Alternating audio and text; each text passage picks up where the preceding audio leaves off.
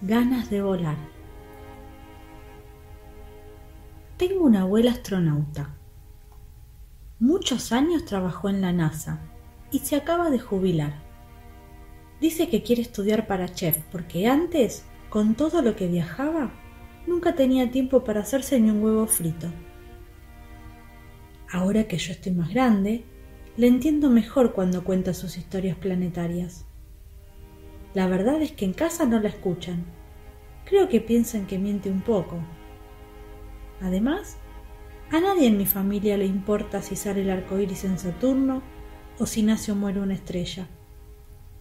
A mí me encanta escucharla y yo también quiero ser astronauta.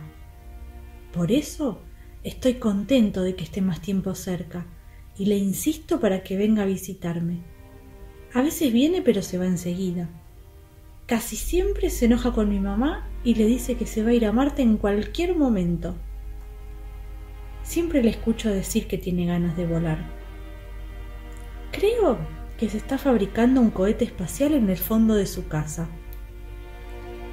Eso me lo contó cuando le pregunté cómo era que se iba a ir a Marte si ya no trabajaba más para la NASA.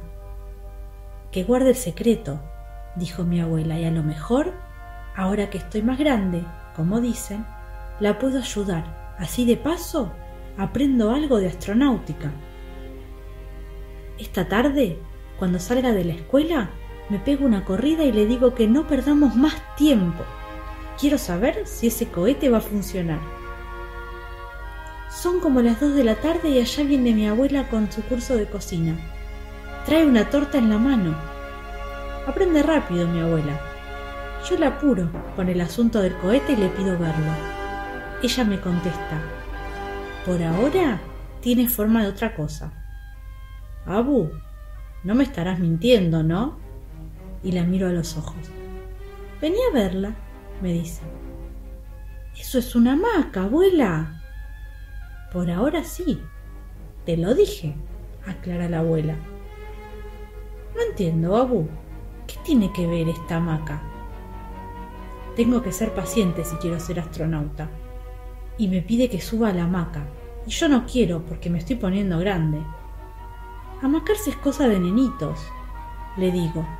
Y ella insiste.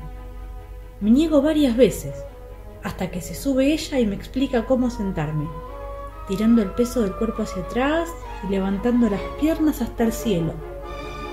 Ahora me dice que suba y bueno, le hago caso esta vez. ¿Qué nave ni ocho cuartos, Abu? Y mi abuela me empuja. La hamaca se balancea. Que cierre los ojos, me pide. Y yo voy y vengo en el aire. Y después voy más arriba. Y el vaivén de la hamaca me da viento en la panza. ¡Guau!